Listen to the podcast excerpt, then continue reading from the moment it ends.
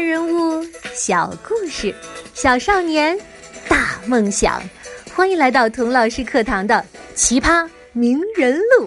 你好，我是童老师。上一集，童老师讲了龙猫的故事。宫崎骏创作的龙猫，就是他对童年生活的怀念。但是，生活毕竟不是童话。宫崎骏真正的童年可没有小月、小梅的这么神奇美好。宫崎骏出生在一九四一年的日本东京，那时候的日本在干什么呢？嗯，他们当时啊参加了第二次世界大战，在中国和亚洲其他很多国家做了很多的坏事情，啊，到处烧杀抢掠，实行杀光、烧光、抢光的三光政策。一九四一年底的时候呢，就是宫崎骏刚刚出生没多久，连连得胜的日本军队骄傲了，他们决定去偷袭美国海军驻扎的珍珠港。这次偷袭虽然很成功，但是呢，也惹怒了美国，一直不愿意搅进二战的美国，终于宣布参战，打日本。战争的势头啊，开始扭转了。日本军队在中国和美国军队的两面夹击之下，开始变得越来越力不从心，节节败退。一九四四年的时候，美国的海军陆战队连接攻下了硫磺岛和冲绳岛，这样他们就有了基地啊，开始派 B 二九轰炸机地毯式的密集轰炸日本本土，许多城市陷入了火海，被烧得片瓦不留。宫崎骏的一家呢？就是在这个时候，从东京城逃到了乡下。他的家族当时经营着一个飞机工厂，哎，属于军工企业。打仗的时候，这样的企业当然生意兴隆了。所以，当绝大部分日本人饭都吃不饱的时候，宫崎家仍然能过着温饱的生活。宫崎骏在乡下逃避战火，陪妈妈养病，自由自在，没吃什么苦。那时候，他经常去飞机工厂看爸爸和叔叔伯伯们设计制造飞机，于是啊，就迷恋上了这种能在天上飞的钢铁怪物。哇，这么大的一坨金属，居然跑着跑着就能嗖的飞起来，真是太神奇了。所以啊，在后来宫崎骏的漫画里，你能看到各种各样的飞行器、飞机。飞行时、滑翔机、哈尔的移动城堡，就连胖乎乎的猫巴士，哎，都要在天上飞一下才过瘾。看到小宫崎骏着迷飞机，爸爸就经常带他去工厂玩儿。宫崎骏的爸爸呀，甚至把他们家族企业的秘密都告诉他了。俊江啊，你看，咱们宫崎家的生意多兴隆啊！订单多的呀，哎呀，工人轮流转的加班，都生产不过来呀。你看，我们只能从村子里招来这些临时女工。哇，爸爸，这些女工真厉害呀！这么快的时间就学会造飞机了，我也想学，我也要造飞机。哎呦，我们俊将真了不起啊！好好学习。以后一定是个出色的工程师，嗯，要比这些临时工强一千一万倍呀！哎，军将，爸爸告诉你一件事，你可不能告诉别人哦。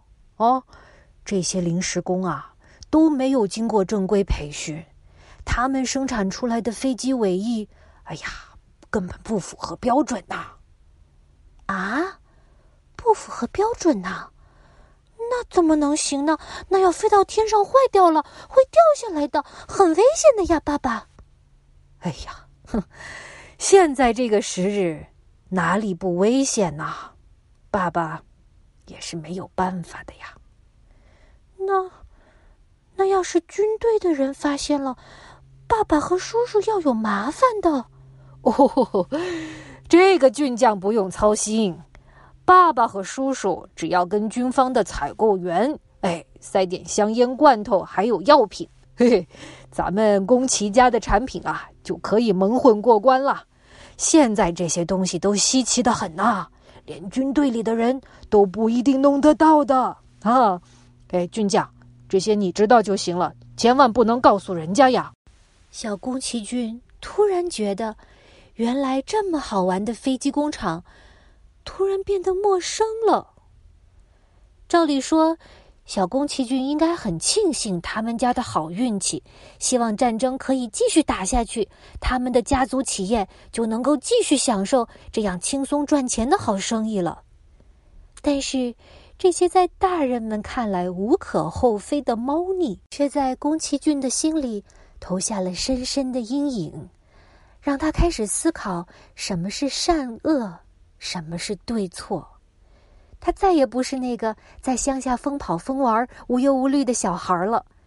他开始思考战争，他开始去了解这个战争。他越了解，越思考，他就越恨这个战争，恨发起战争的大人。直到他长大了，他也一直坚称日本。应该为二战时的罪行对所有的国家道歉。可是，他说的这些话却给他招来了骂名。哎，我说宫崎骏，你太不爱国了吧？你还是不是日本人呢？就是，你要是觉得日本那么糟糕，你为什么不离开呢？